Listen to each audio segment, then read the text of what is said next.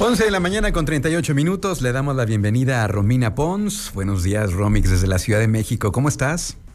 Hola Luis, muy bien. ¿Y tú? Ya listo para escuchar tu recomendación de hoy, tu recomendación literaria. Cuéntanos de qué se trata.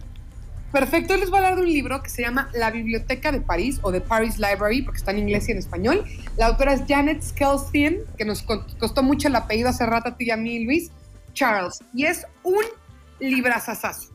Ok, cuéntanos. Mira, el, libro data de la Segunda Guerra Mundial. Son dos líneas de tiempo. Una en los 80 donde nuestra protagonista ya es una señora mayor de edad, o sea, ya, ya, está tirando de ser viejita.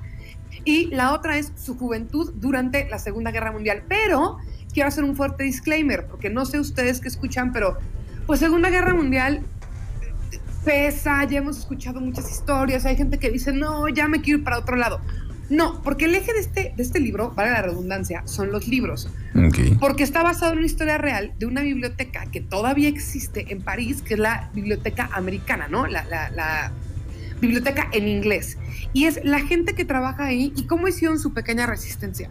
Cómo al ver lo que estaba pasando con la guerra en toda la ciudad, intentaron darle un poco de paz a la gente a través de libros.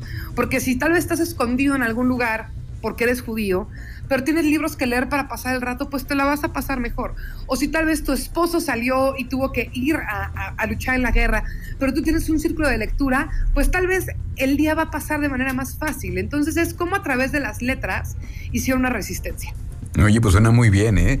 ¿eh? No necesariamente es como la, como dices, la parte cruda de la guerra, sino lo que únicamente ubicada en ese contexto, la historia, ¿no? Lo que pasa eh, con estas historias, como dices, de, la gente que se refugiaba en los libros. Exactamente, y, y, me encantó como lo dijiste, refugiada en los libros, porque es eso.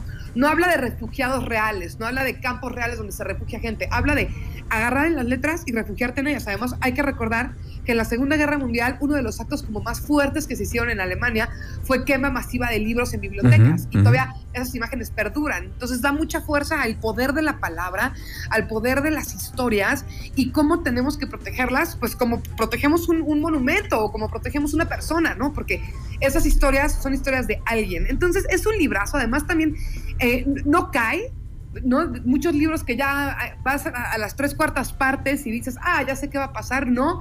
Hay giros inesperados, pasan cosas que no te imaginas, te tiene atada. Es una gran, gran, gran novela. Se me viene a la mente la, referencia de la ladrona de libros. Mm. Ándale, ¿No? ándale yo creo que va en, ese nivel de, bien ejecutado, pues. Ok, bueno, pues ahí está entonces la Biblioteca de París, la recomendación de Romina Pons, que la pueden encontrar fácilmente. Aquí estoy viendo que está, está el audiolibro eh, en, varias plataformas, ahí la pueden este, escuchar. Si no quieren leerlo, pueden escuchar también el audiolibro, La Biblioteca de París, de Janet Skeslin Charles. Así es, muchísimas gracias Luis y acuérdense que si me piden que les recomiendo un libro en arroba Romina Pons, Twitter o Instagram. Con mucho gusto lo hago. Perfecto. Gracias, Romix. Un abrazo. Gracias a ti, Luis. Adiós.